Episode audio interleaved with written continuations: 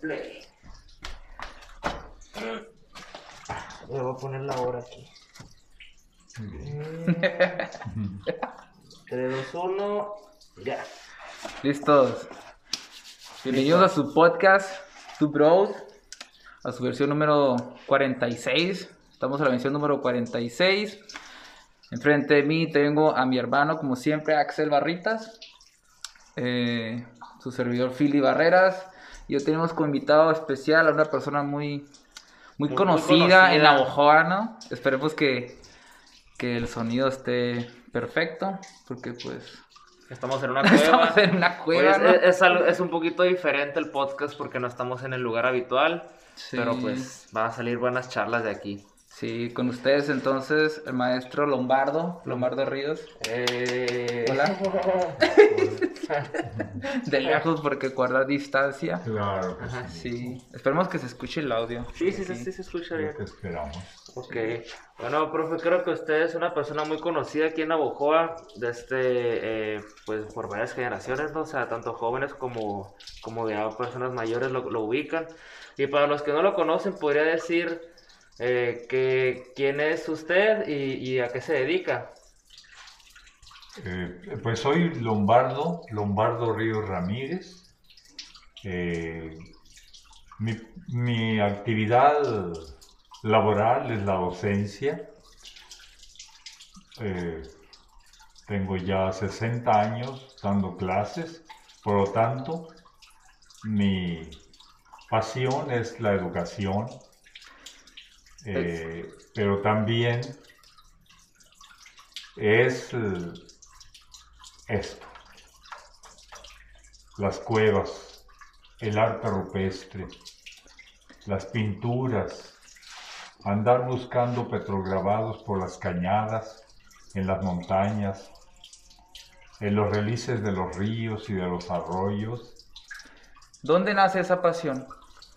Nace, pienso que la primera semilla la puso mi señor padre, También era- Loreto Ríos Montaño, cuando de pequeño, tendría 6, 7 años, eh, andábamos en la montaña y nos agarró la lluvia, tuvimos que refugiarnos en un abrigo rocoso, el abrigo rocoso del agua caliente, así se llama, y eh, pues eh, Allí en ese abrigo rocoso encontramos unas pinturas y al preguntarle a mi señor padre que si quién habría pintado aquellas, aquellos dibujos, él me respondió que si las piedras nos hablaran, eh, nos contaría la historia del pueblo que las pintó. Eso tal vez haya sido la primera semilla. Después, cuando estaba en la preparatoria nocturna en el Instituto Tecnológico del Noroeste de Ciudad Obregón, pues eh, el arqueólogo Tapia también más o menos coincidió con aquellos que años antes había comentado mi señor padre. Dijo que a lo largo del río Avispe, entre Guásabas y Granados, las piedras hablaban.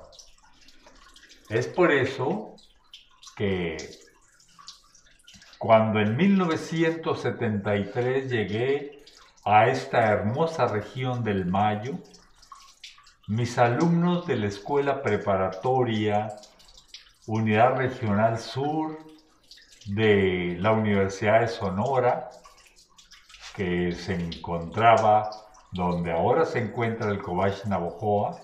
Ok. eh, eh, O sea que usted no es de aquí en Navajoa. No, ¿De dónde es? eh, mi nacimiento eh, biológico está en Vidalgo, Puto Sonora, en la Sierra Alta. Es en la Sierra Alta de Sonora. Ahí fue donde, Allí junto fue con su papá, Ah, sí fue. encontraron el...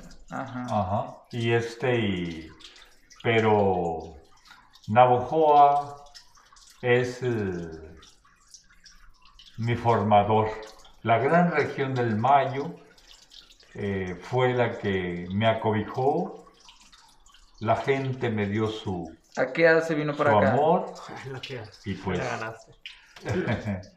eh, aquí me quedé, ¿no? Aquí encontré mi amor, nacieron mis hijas y todo. Pero tu interrogante, ¿cuál es? Sí, ¿a qué edad llegó aquí en Navajoa? Aquí a Navojoa ya llegué como maestro Ah, en ya. el año de 1967. Eh, Eh. ¿u- ¿Usted cuántos años tenía? Y cuando llegué aquí, Sí. pues, eh, ¿cuántos tenía? Ponle 44 para 67, ¿cuánto es?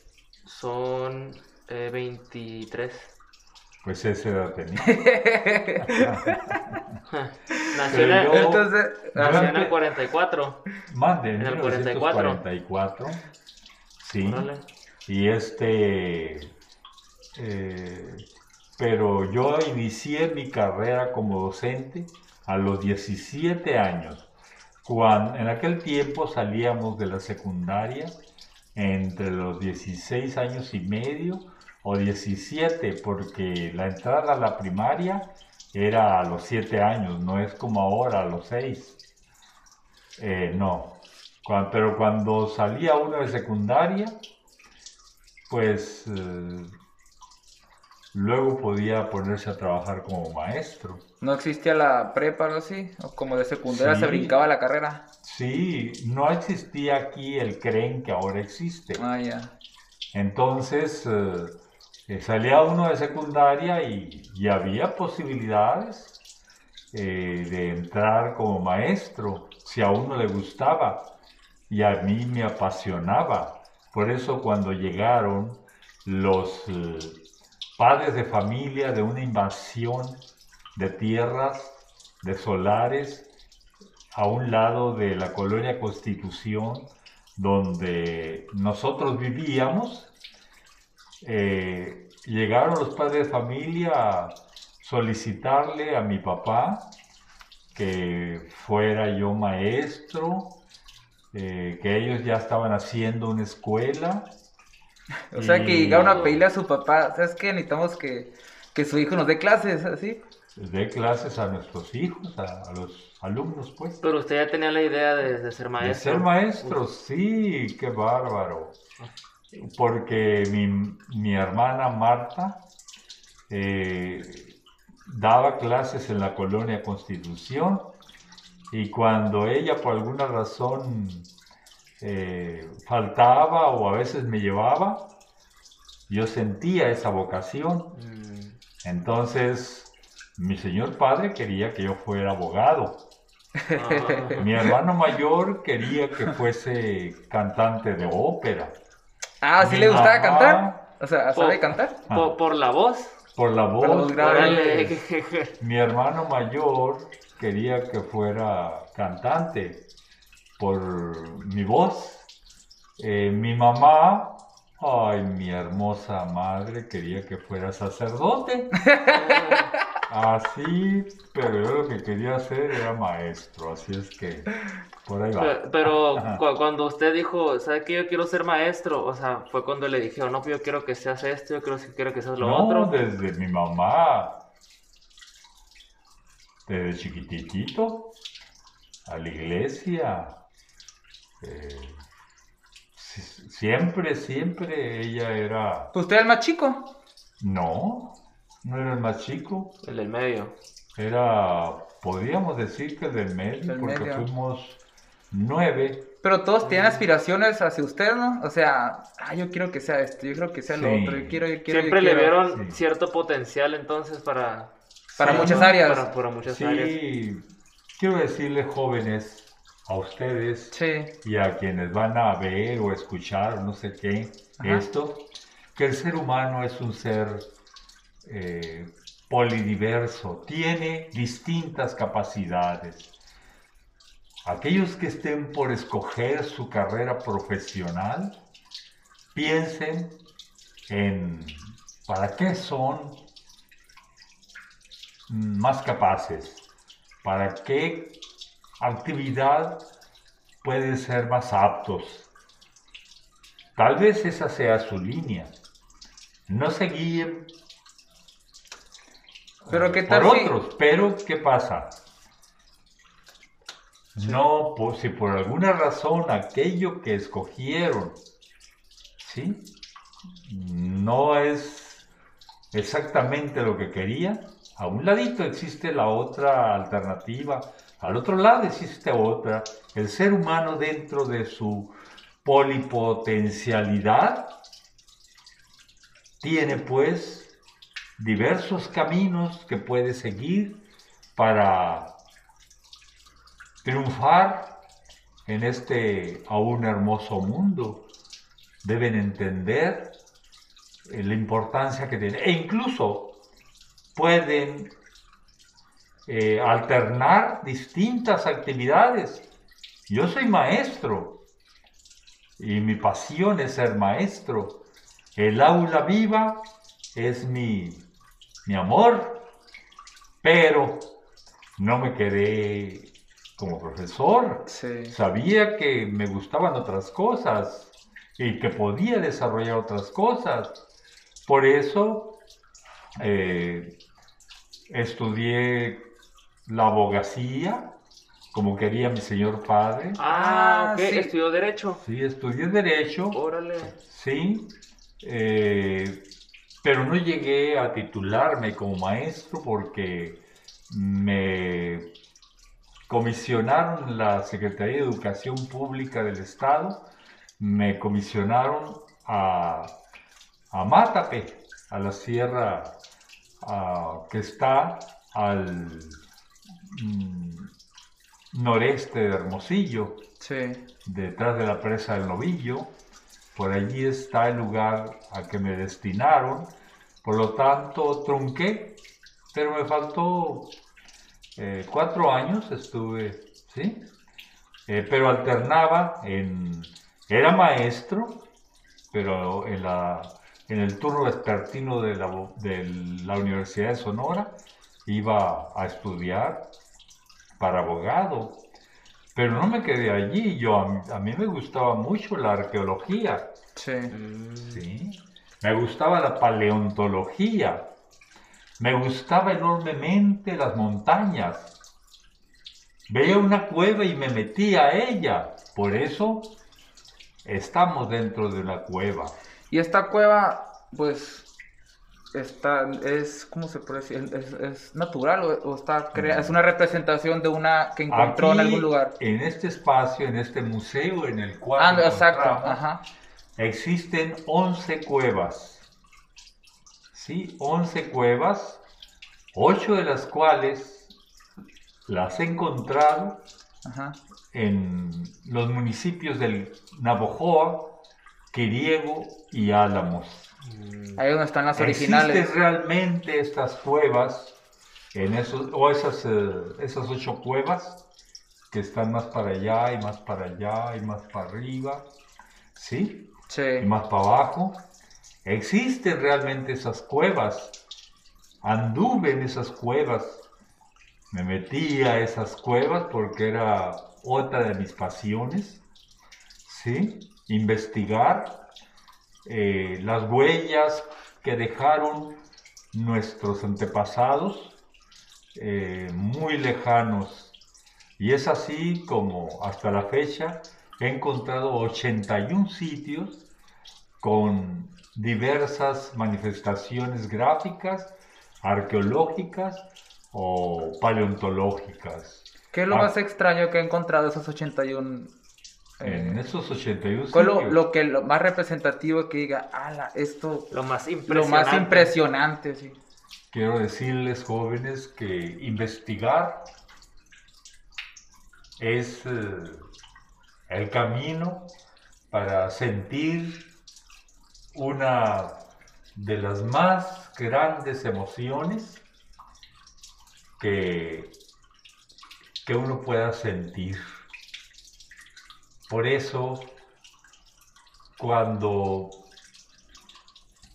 encontré un gliptodón de 800 mil años, Glip. cuando después de medio, de día y medio de buscar la ruta de un- a un huesito que me entregó Víctor Valenzuela, un hermano Lloreme Mayo, después de decirme dónde lo había encontrado, busqué, busqué, busqué hasta que vi la hermosa coraza florida de un hermoso gliptodón. Imagínense ustedes la gran emoción que sentí. He encontrado también aquí de Jacarandas al norte eh, evidencias en, aquí en este museo pueden ver no los animales completos pero sí restos de mamut, de mastodonte, de gliptodón. ¿El gliptodonte qué viene siendo? Es como- El gliptodonte viene siendo un, un, eh, un mamífero desdentado de la época pleistocénica, eh, en- de acuerdo a los últimos estudios de los gliptodontes, es originario de América del Sur. Entonces, ¿qué andaba haciendo aquí, a 800 metros al norte del Panteón de Tepagüe, municipio del Quiriego? ¿Qué andaba haciendo ese gliptodón aquí? Lo que pasa es que eh, con este hallazgo se fortalece la hipótesis de que no todo, todos los seres vivos pasaron de Asia a América por el estrecho de Bering. Mm, Mamut, mastodontes, fogoterios, esmilodones. Sí, No, hubo animales nativos Ajá. de América que hicieron una migración de sur a norte. Este hallazgo en esta latitud de los 27 grados de latitud norte y los 109 grados de longitud oeste ayudó a corroborar esa hipótesis. Ciertamente los gliptodontes que venían del área de la Patagonia del sur, de América del Sur, se toparon con el mar porque no había América Central. América Central viene siendo una de las tierras que emergieron de los fondos de los mares, una de las más nuevas. Entonces, cuando se estableció ese puente entre América del Sur y América del Norte, entonces aquellos animales Empezaron a migrar. empezaron a seguir su ruta hacia acá, hacia el norte. Y haber encontrado este, este gliptodón aquí fue importantísimo, ¿sí? Porque es una evidencia eh, que fortalece esa hipótesis, ¿sí? Bueno, eso es en cuanto a paleontología. Pero en cuanto a arqueología, el hallazgo Más impresionante. más impresionante es Cañada Honda, un hermoso lugar en donde encontré desde el punto de vista de la creatividad, del abstraccionismo geométrico, pero un abstraccionismo geométrico en donde se combina no únicamente la necesidad de expresarse eh, mm, eh, simbólicamente alguna idea, algún pensamiento, no, también de manifestarse estéticamente.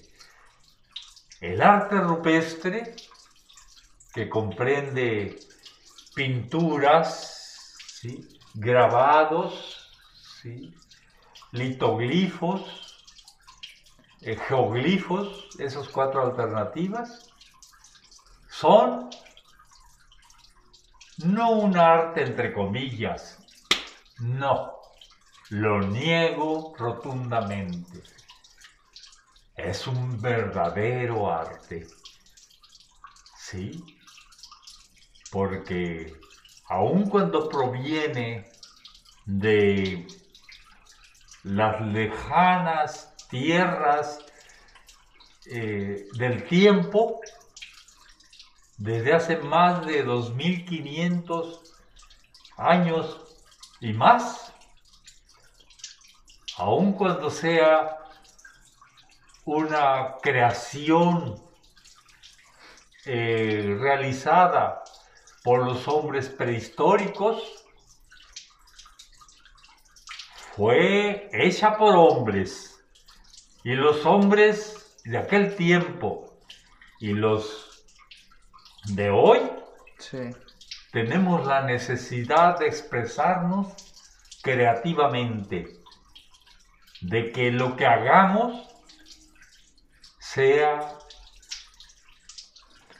satisfaga, satisfaga nue- nuestra necesidad psicológica de crear. Y el ser prehistórico humano y el ser prehistórico en este Actual. pandémico tiempo en que estamos viviendo,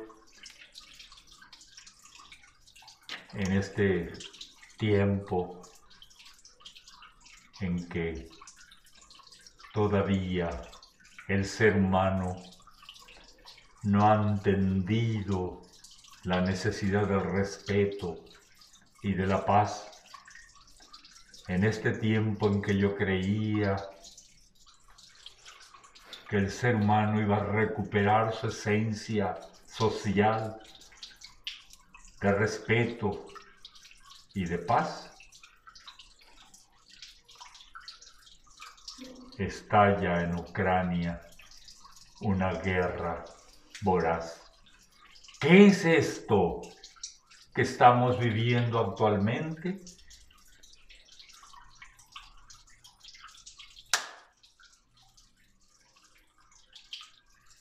Con esto quiero decirles, pues, que,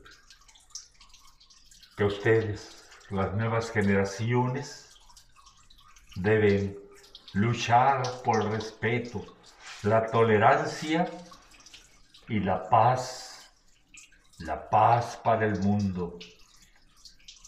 El ser humano, cuando no entienda que debe vivir dignamente, pero no unos sí y otros no, cuando se supere, cuando se supere el egoísmo, la envidia, pues,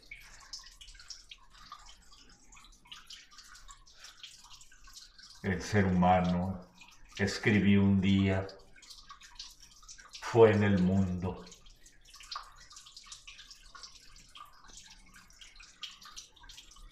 Se sorprendió al verlo.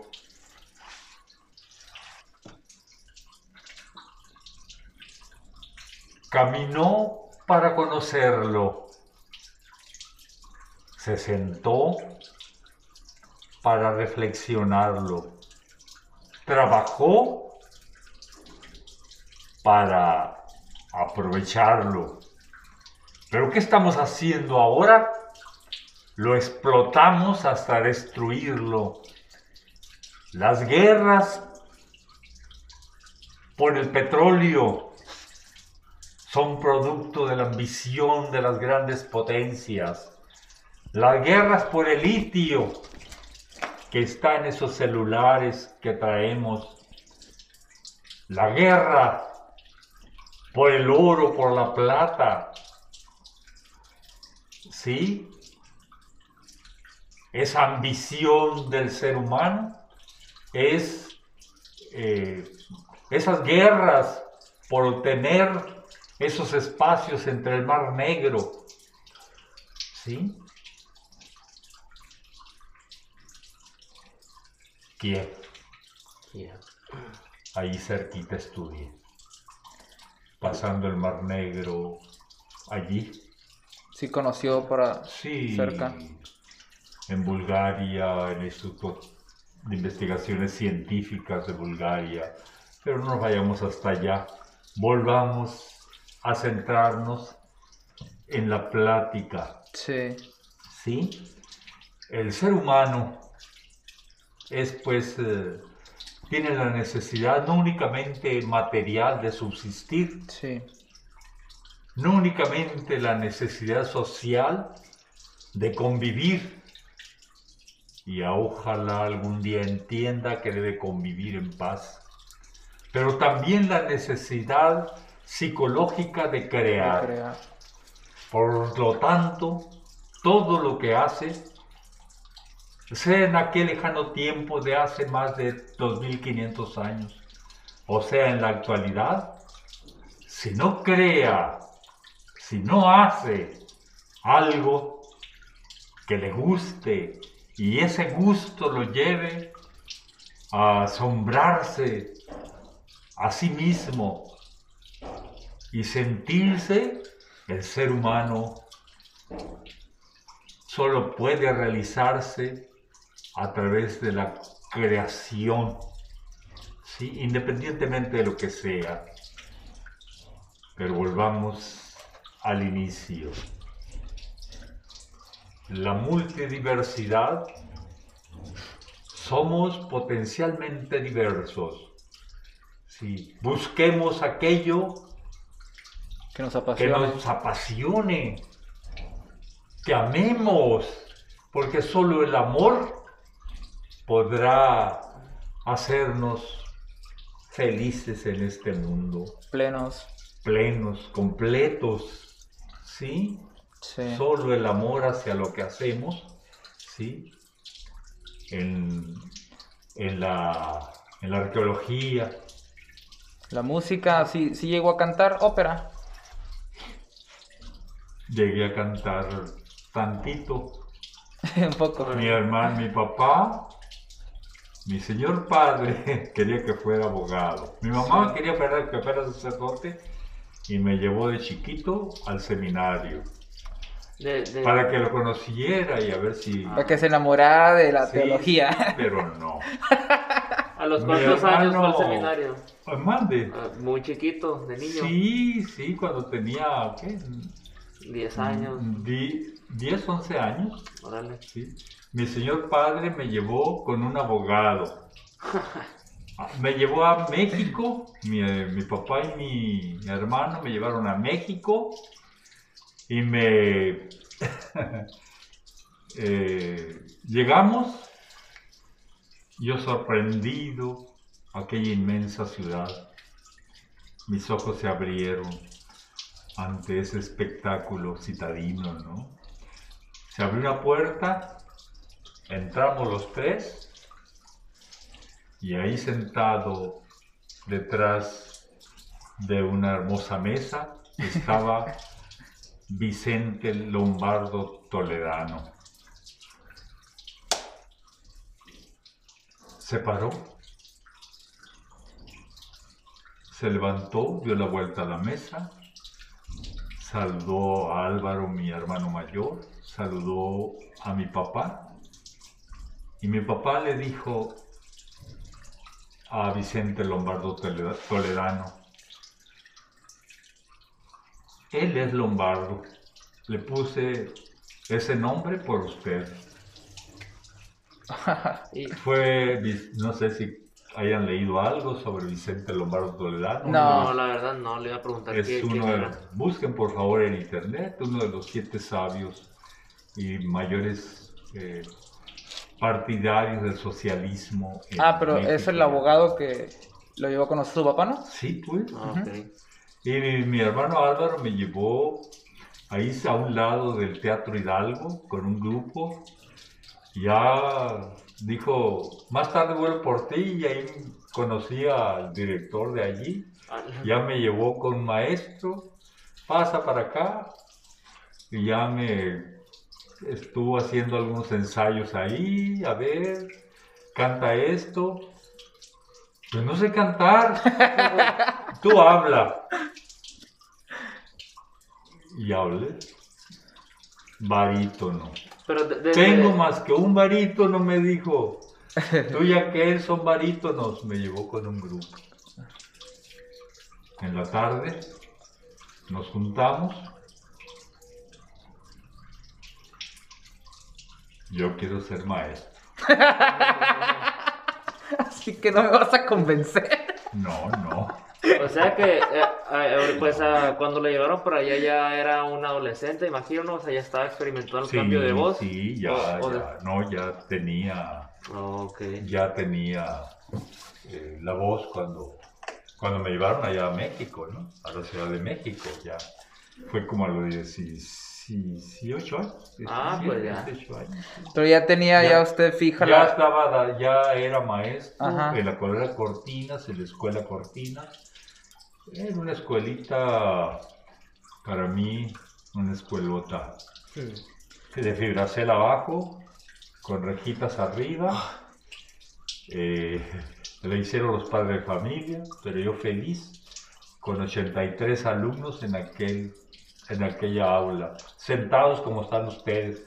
Los que podían, los papás que podían, le llevaban mesabanco a sus hijos, otros en cajas tomateras.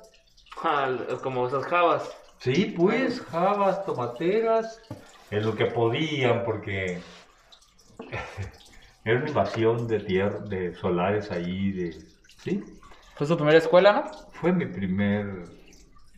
do- Donde, Ahora- donde impartió clases. Sí, sí. Y en ese a- y en ese y en ese amor a la educación, ¿qué es lo que más eh, recuerdo? Una vez terminé mi clase de historia,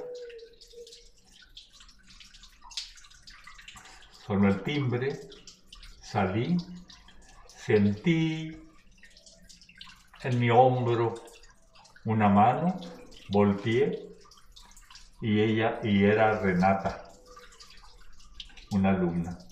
Ajá. Y ya me volteé, ¿qué quiere mi hija?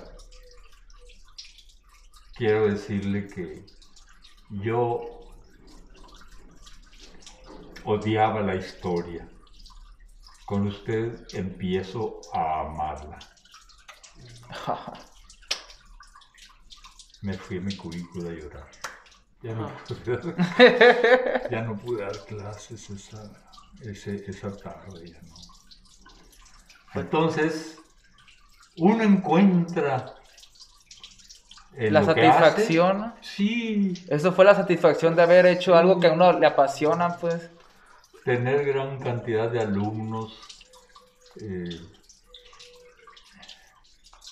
Creo que muchos de las personas que lo, que lo conocen lo ubican por, pues, por su carrera de, de- de docente, por ser, por, por ser maestro.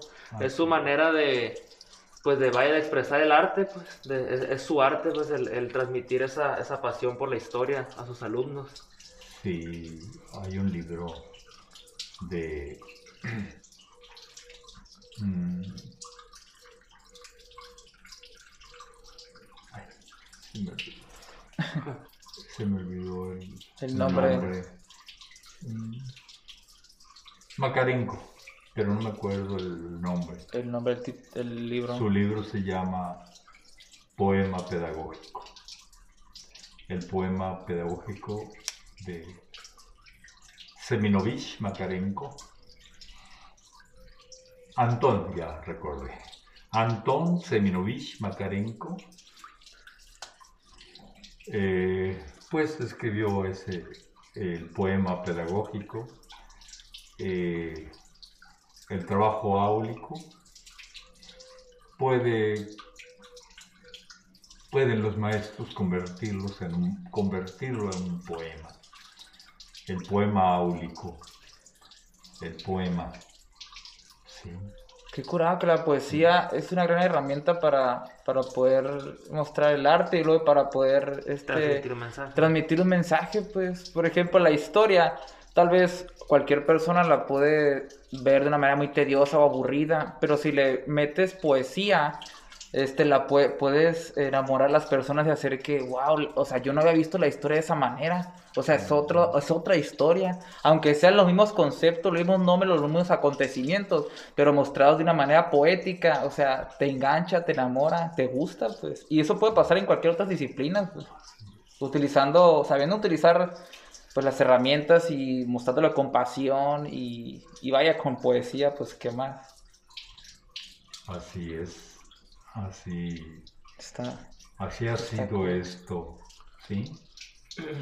En lo personal a mí antes no me, pues no me atraía mucho la historia, pero pues no sé con qué haya tenido que ver, si la manera en la que me la enseñaron o, o cómo la aprendí, pero últimamente me ha estado llamando la atención y he estado investigando un poco más, o sea, no sé a qué se deba, quizá... A lo mejor por los acontecimientos que han pasado, pues ya ves que pues, la ahorita se, se anda usando el, el- el concepto de, "Ay, estamos viendo muchos acontecimientos históricos muy seguidos, por ejemplo la pandemia y ahora con la cuestión de la guerra, y pues eso te, Y- te da como que investigar el pasado, a ver cómo... y- y te das fue cuenta, tratado, o sea, muchas de las cosas que si bien, pues la historia se repite, pues, o sea, si no, si no, ¿cómo Si no aprendes, estás condenado a Si- si no- Simón, estás, estás condenado a repetirlo, eso está muy interesante, o sea, como que, o sea, lo que estamos viendo, a lo mejor ya, ya, ya ha pasado y a lo mejor seguirá pasando en el futuro, pues. Sí, porque de- mejor como son varias generaciones, o sea, están viviendo ciertos acontecimientos, ah, ok, creo que cometimos un error y ya, pero pasan otras generaciones y lo ven, ah, sí lo cometieron, pero nosotros no, pero no lo viven en carne propia, pues, hasta que, oh, ah, sí, sí, sí, tiene razón, y otra vez, y otra vez, o sea, como un ciclo que se va repitiendo. Quizás sea necesario, entre comillas, pasar por, por ese tipo de situaciones. Pues que muchas veces uno aprende a base de errores, pues. Aunque sean los mismos, los hayas leído, los hayas visto anteriormente, alguien más. Cuando, ah, no, no me va a pasar a mí. Pero cuando te pasa, ay. O a lo mejor es algo que, que lo vienes arrastrando desde hace mucho, pues es algo que quieres hacer. Y cuando tienes, no sé, la forma, vuelves a, al pasado, pues. O sea, no sé si me expliqué. No. Sí, Sí. yo sí te entiendo Sí. bien. Cuando eh, antes de que culminara el siglo pasado Sí. eh, y después de vivir las tremendas eh, eh, de ver y de vivir también eh, las guerras, las rebeliones, tanto internas como la guerra de Vietnam, tan feroz, tan... eh, y guerras eh, por el petróleo, guerras de unos países, invasiones de unos países a otros. Eh, yo tenía la esperanza de que el nuevo siglo ya no va a haber guerra. La guerra va a ser Cosa del pasado. parte de la historia, va a ser solo un objeto del pasado. Pero eh, la guerra solo podrá acabarse cuando se acabe y se venza el egoísmo. Eh, en cierta ocasión una vez comentaba que eh, cuando ya a principios de este siglo vino el boom de la tecnología, de la nueva tecnología, eh, comentaba que la ciencia y la tecnología huérfana de ética, de moral, es, escribía esto cuando podía escribir, ahora nada más dicto, Ok. eh, y hablo. bueno, eh, la guerra, perdón, la, La la tecnología ciencia y la tecnología huérfana de ética, ética y moral. son como un barco sin timón, ¿sí? que navega al impulso de los vientos del lucro A la deriva. y las olas de la ambición. Eso sigue actualmente. Sigue actualmente. ¿Por qué? Como dice él, tal vez cuando se llegue a un límite, tal vez cuando se acumulen los elementos cuantitativos, el ser humano llegue en un momento a comprender mediante esa acumulación de guerras, de violencia, cuando se acumule, llegue a su límite y en ese límite pasará a ser lo que verdaderamente debería de ser, a vivir simplemente buscando que todos los demás puedan simplemente vivir. La vida, el ser humano fue hecho para ser feliz, pero puede ser completamente feliz aquel como anoche apagué las noticias porque pasaba de un canal a otro y estaba la guerra de Ucrania con todo. ¿Puede ser uno feliz? Sí. Si está viendo que en aquel lugar en donde estudió mi hermano es destruido por una bomba. ¿Sí? Es cómo puede uno, la felicidad debe comprenderse. ¿Sí? Pero como un todo, el ser humano fue hecho ciertamente para ser feliz. Pero cómo Pero conoce... colectivamente. Sí. ¿Sí? Cuando podamos los seres humanos, no sé qué año ni cuándo, ¿sí? podamos eh, superar la envidia, el egoísmo y- y superemos esa, esa educación competitiva por una educación colabora- colaborativa, cuando entendamos que debemos respetar, respetarnos todos, los 7 mil millones de habitantes que somos aún en este mundo, independientemente de nuestra ubicación, cuando entendamos eso, entonces brotará nuevamente la naturaleza que estamos sobreexplotando y destruyendo masivamente. Y también se acabarán no únicamente los fitocidios, los ecocidios, Mm, no únicamente se acabará todo eso y volverá la naturaleza a brotar nuevamente como como en su inicio. La sustentabilidad la sustentabilidad entre los seres humanos es la guía que permitirá también hacer sustentable a nuestra madre tierra, a nuestros a nuestra madre agua. El agua para mí. No hablen. Cierren los ojos, por favor, ustedes, y yo también. Solo escuchen.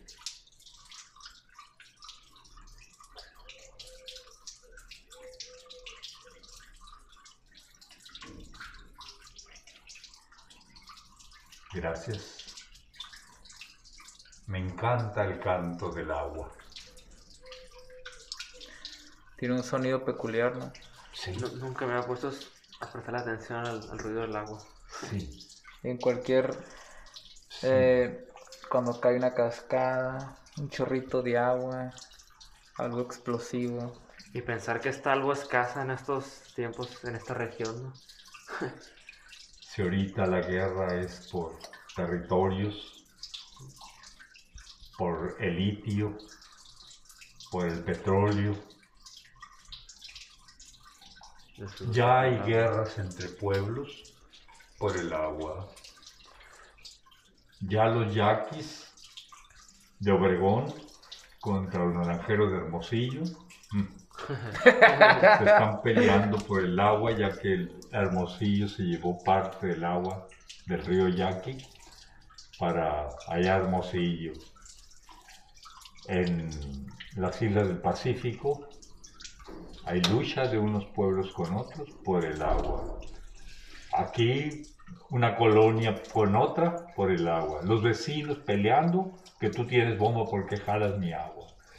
El agua, ¿sí? Es en el, bueno, una vez que estuve en- dando una conferencia, en aquel tiempo no había Conagua, esa institución, existía la Secretaría de Recursos Hidráulicos y me invitaron al restaurante Xochimilco en Villa de Ceris, Hermosillo. Ah, en, en Sonora, a, una, a dar una conferencia. Y esa conferencia la inicié con este pensamiento. en el origen y en el fin de la vida en el planeta Tierra estuvo y estará siempre el agua, la bendita agua. El museo que hice o que hicimos en Tehuelibampo, ayudado por el Instituto Nacional Indigenista y, y un sector de trabajo elegido de Camoa. Mi hipótesis es que ese lugar, si han ido a Tehuelibampo, No, No. no, no han ido. No. es un museo rodeado de, a- de ba. Ba en la lengua yorememayo es agua. Agua. Va. Va, Ba, doble A. Va. va. Fue, según hipótesis, es un santuario petroglífico que nuestros antepasados consagraron, ¿sí? Al agua como elemento de vida. Porque tanto arriba está el elemento agua. Cuando viene el arroyo, en la parte más alta viene el arroyo y va a empezar a caer a un pozo. Enfrente hay un peñasco y ahí está señalando de dónde viene el agua. Allí está un elemento petroglífico, un grabado señalando. Y ya abajo encontramos por todos lados el elemento agua manifestado. Sí, por eso mi hipótesis de que ese era, era un Petroglífico. un, un centro petroglífico consagrado a solemnizar la importancia que tiene el agua para el mundo, para la vida. Es como una deidad, ¿no lo tenían ahí? Eh, sí, va, Va. va, ta, mazo, shoki, eran sus dioses. ¿Qué era el segundo? Ta. Sol. Sería El Ta fue el ta, segundo. el sol, Sol. Bacot, culebra, eh, las estrellas, Chucky. Shoki, Ah, ahorita cuando estamos en la otra cueva de acá, estaba contando una historia de, de unas estrellas que había visto. Co- Ah, ¿Cómo era? Que, que cuando había encontrado una cueva, algo así, que le había visto el cielo y unas estrellas y la representó acá. Ah, bueno, sí, cuando en la cueva de Guasacazoa, cuando me quedé a dormir allí. Ajá. Sí, sí, sí. Miren, aquí está. Cuando encontré esta piedra en la comunidad de Teachive, municipio de Maseaca, digo, comisaría de Maseaca, municipio de Navojoa. Te Teachive, está- ahí está. Bueno, la piedra real es más grande, ¿sí? hasta por acá. Pero los grabados que están en aquella piedra, eh, todos están aquí. Cuando estaba estudiando aquella piedra, nuestros hermanos yeremes mayas llegaban, sobaban esta cruz. ¿Para qué sobas esa cruz? es que está muy quemado el monte, quiero que llueva. Pero llegaban hermanas indígenas y sobaban estas dos cruces que están en tus espaldas, las sonaban, Es las como un ritual. sobaban, como que le estaban pidiendo Pidiendo una a petición. la piedra, a esas cruces grabadas en las piedras, que se aliviara su hijo. Porque me Ah. preguntaba, ¿por qué sobas estas, esas cruces? Es que tengo enferma a mi niño, a mi niña. Entonces, ahí está el mensaje de las piedras y cómo los humanos actuales, ¿sí? Eh, sienten su relación, ¿sí? No estamos hablando de la prehistoria, estamos hablando de hace unos años cuando doña Felipa Morelloqui encontró esta piedra. El curado se llama Filipo, yo Filipe. Felipa. Sí. Le echó agua del arroyo de, de, de, de Chive, le echó agua y le aparecieron las cruces, según ella, doña Felipa Morelloqui, una anciana tejedora. Sí. Mm. ¿sí? Eh, mm, le dijo a su papá, su papá le dijo a los habitantes de Techive y entre todos llevaron aquella, arrastraron aquella pesada piedra que se encuentra donde ahorita está, ahí en el pueblo de pueblo. cerca de la casa de Benigno. Ahí está la gran piedra. Eh, sus grabados casi no, no se ven así como aquí los podemos ver. Aquí les aumenté eh, 3 milímetros. Aquellos casi no se ven. Necesita agarrar uno agua y hacerle así para que puedan verse los grabados de la piedra original. ¿Sí? Eh, eh, el día más apropiado para que alguna vez puedan ir es el día de la Santa Cruz, 3, ¿Qué es? de mayo. Tres- Ajá. Ya casi. ¿Sí? ¿Por qué? Porque bañan a la piedra, le ponen sombra, la rodean de flores, de veladoras y le bailan toda la noche, pascola, venado, matachines, nuestros hermanos indígenas. Órale. Qué interesante eso que le rindan como un culto, ¿no? Así como un ritual Sí, para... sí. Ajá, le tienen fe pues a la piedra. Tienen fe. No sé, me dijeron, yo hace muchísimos años, no sé cómo estará ahorita, pero me estaban diciendo que los sacerdotes estaban haciendo un templo cercano, A la- sí, A la piedra. a la a piedra. la piedra, no sé qué tan cierto será o si... Ya hace algunos años que me dijeron que estaban haciendo un- una iglesia ahí en Techive, Católica. católica naturalmente, o no sé si evangelista, veto a saber. Cuando los misioneros jesuitas llegaron en enero de 1614 aquí, 1614. trataron de alejar, o más bien para empatar, Sí. los dioses que ellos traían, las santas, los santos y nuestro Señor Jesucristo, con los grabados eh, antiguos, los que ellos veneraban, ¿sí? Porque solamente así podía. Durante 60 años intentaron los españoles entrar sí. de, de, de San Miguel, de Culiacán a un lado, de Culiacán actual, porque ya tenían ahí una población española en 1533.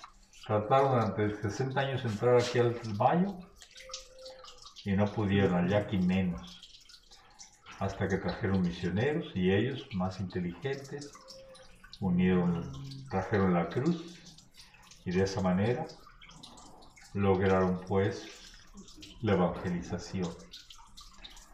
Mm, Bueno, hay tanto que platicar, Sí. no sé.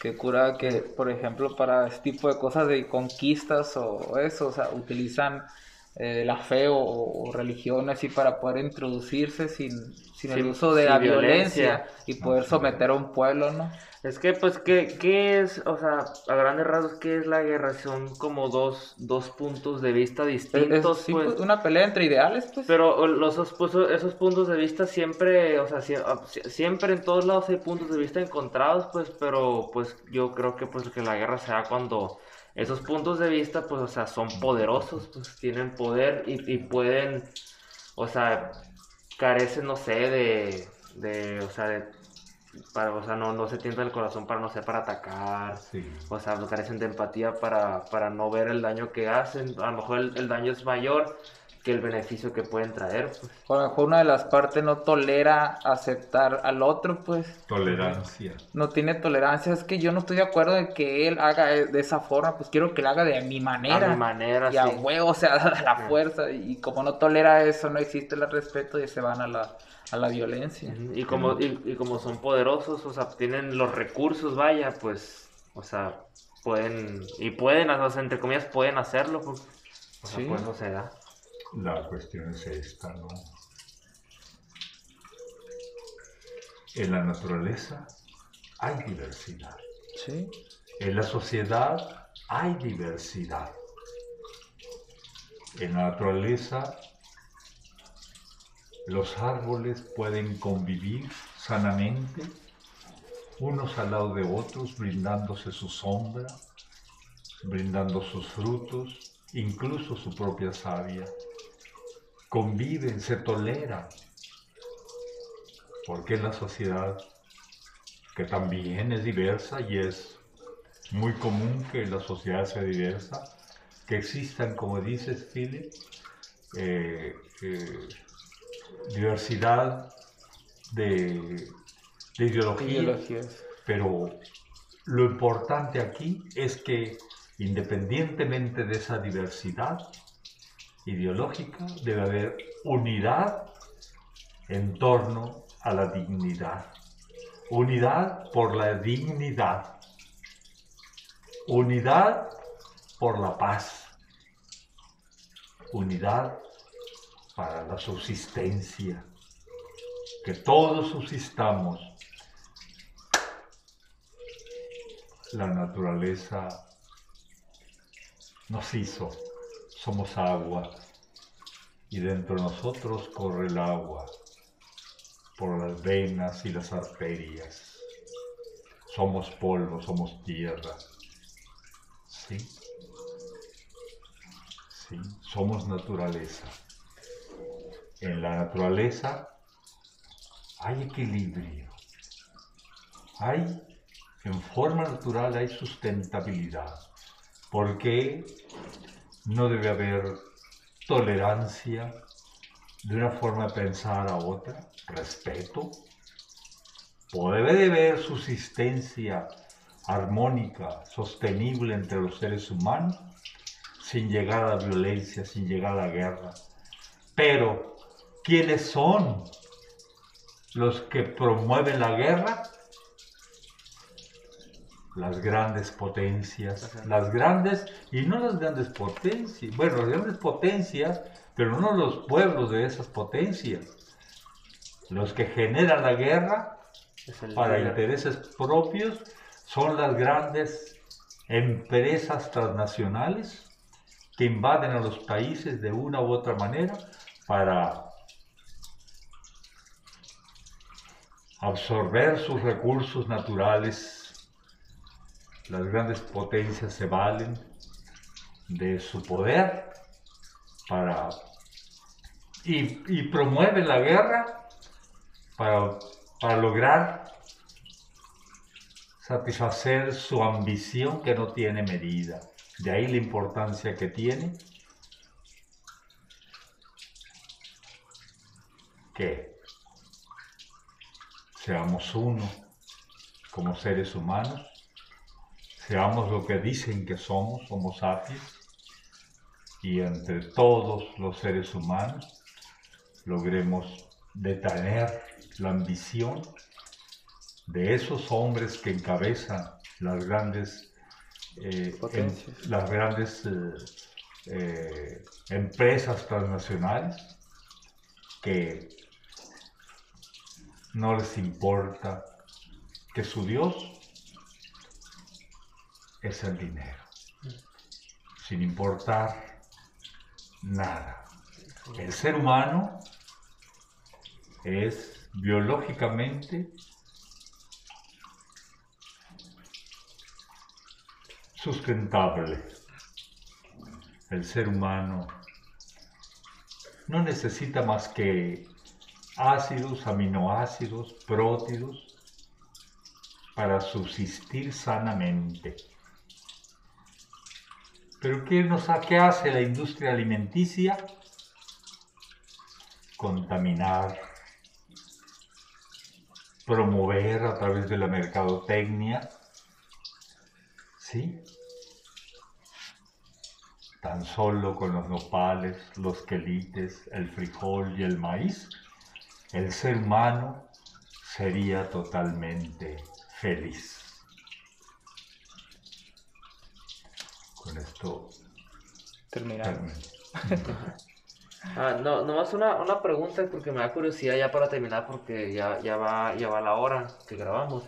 ¿Cuánto tiempo tiene usted que, que empezó a construir el, el- estas cuevas? Que empezó a recrear estas cuevas. Ah, bueno, cuando me jubilé, ¿sí? Eh, aunque sigo educando. ¿sí? Aunque sigo educando, me jubilé en 1996, y, pero como ya había desde 1973 investigado, tenía bastante material, Oh. entonces era necesario organizarlo. Navojoa estaba huérfano de museos, que es el medio a través del cual se puede investigar, conservar y difundir el Sí. patrimonio histórico de los pueblos. ¿Y qué dije? Pues voy a hacer la primera cueva. Y fue la cueva primera que encontré, la cueva de Tetarco, Mm. la primera que está al inicio del recorrido de este museo. Y creía que no iba a poder hacer otra porque me costó bastante esfuerzo. Y bueno, pero ahorita ya llevo 11. Y ahorita vieron allá una construcción. Sí, el muchacho que está trabajando, ¿no? Sí, no sé si, si hacer la cueva de Tetapúzari o... Aunque tengo mucho material que necesito reacomodar. No sé si hacerlo bodeguita o hacer esa hermosa cueva. Pero tantas cuevas que he encontrado, no me va a alcanzar el... La vida ya no me va a alcanzar, pero el tiempo que me queda o el espacio físico de este, de este lugar para avanzar en mis proyectos, ¿no?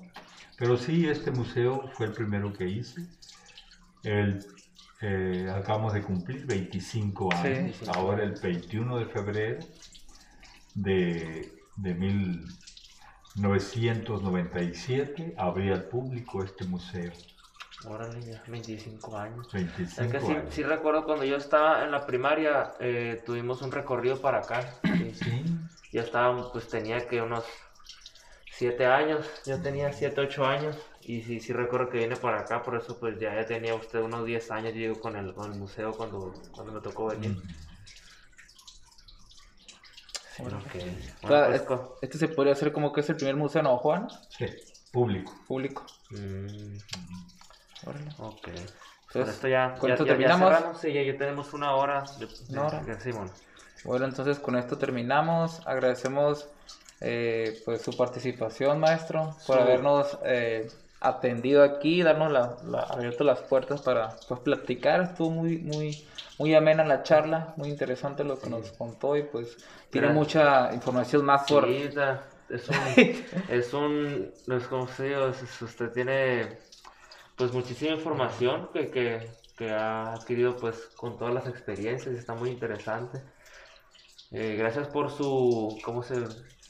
Por, por, por compartirnos. por haber, por, a- por haber aceptado más que nada la invitación. Este, y, a- y haber, y haber colaborado con este proyecto. Muchas gracias. No, gracias a ustedes y, y pues Yo nunca había tenido la oportunidad de conocerlo en persona, pero yo sí lo había escuchado mucho, pues, por Navajoa, ah, pues el maestro Lombardo, Yo- el maestro Lombardo. Yo, yo sí lo veía en el Cobach, yo estuve en el Cobach. Ah, bueno. Ahí, ahí- ahí lo veía mucho. De hecho, también, eh, pues saludos a un amigo, Luis Campas, que trabajaba en las, en las malteadas. Me dice que iba mucho usted para allá. Ah, sí, sí. Que creo que hizo el servicio con usted, creo. Un, un muchacho Sí, mo- moreno de este altito. Sí. Ah, pues él. Sí, aquí vienen a hacer su servicio. Ah, ok. Bueno, entonces con esto terminamos. Esperemos que les haya agradado la charla. Este, muy interesante, muy interes- atención. Espero que la hayan disfrutado. Este, si pueden dar compartir, like a todo esto, nos, nos ayudarían bastante. Y denos, está la sección abierta en comentarios para que digan qué, qué les pareció. Sí, a todas las generaciones que han conocido al maestro Lombardo también un saludo, que son bastante, imagino que haber crecido, hijos, nietos, todos han tenido varios Mis nietos. bisnietos y todo. Este, por lo menos un saludo y pues que tengan un excelente fin de semana. Nos vemos. Bye. Bye. Gracias.